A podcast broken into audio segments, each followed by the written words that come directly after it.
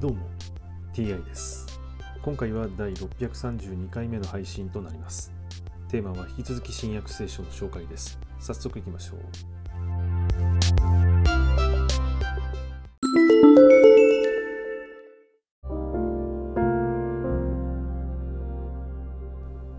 新約聖書第631回。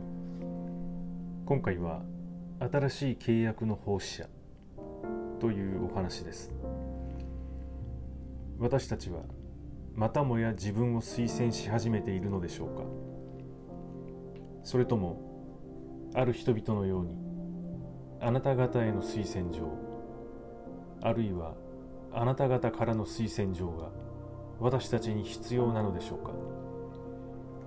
私たちの推薦状はあなた方自身です。それは私たちの心に書かれておりすべての人々から知られ読まれています。あなた方はキリストが私たちを用いてお書きになった手紙として公にされています。墨ではなく生ける神の霊によって石の板ではなく人の心の板に書きつけられた手紙です。私たちはキリストによってこのような確信を神の前で抱いています。もちろん一人で何かできるなどと思う資格が自分にあるということではありません。私たちの資格は神から与えられたものです。神は私たちに新しい契約に使える資格文字ではなく霊に使える資格を与えてくださいました。文字は殺しますが霊は生かします。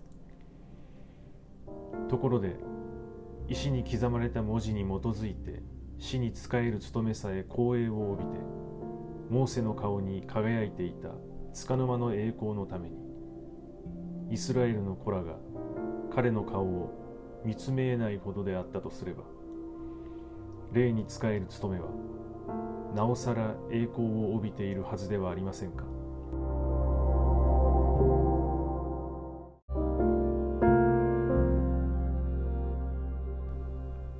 人を罪に定める務めが栄光をまとっていたとすれば人を義とする務めはなおさら栄光に満ち溢れています。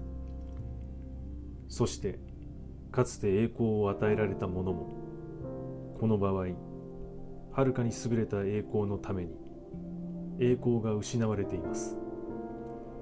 なぜなら消え去るべきものが栄光を帯びていたのなら永続するものはなおさら栄光に包まれているはずだからです。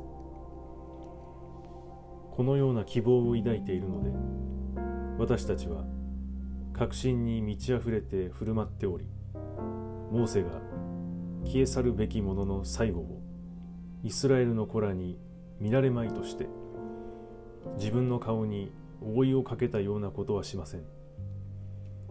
しかし彼らの考えは鈍くなってしまいました。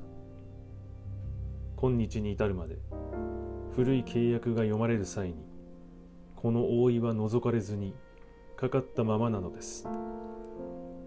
それはキリストにおいて取り除かれるものだからです。このため今日に至るまでモーセの書が読まれる時はいつでも彼らの心には覆いがかかっています。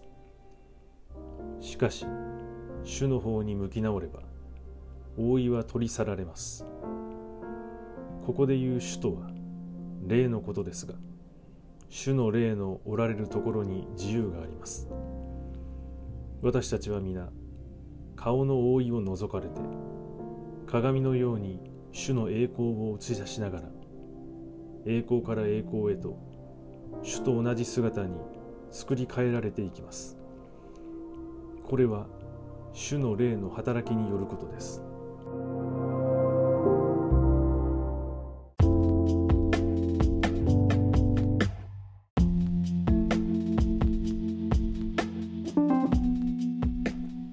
主と同じ姿に作り変えられていきます。とありますが主とはどんな姿をしているのでしょうか。そして主と同じ姿になってどうなるのでしょうか？はい今回はこれで以上です。また次回もどうぞよろしくお願いいたします。それでは。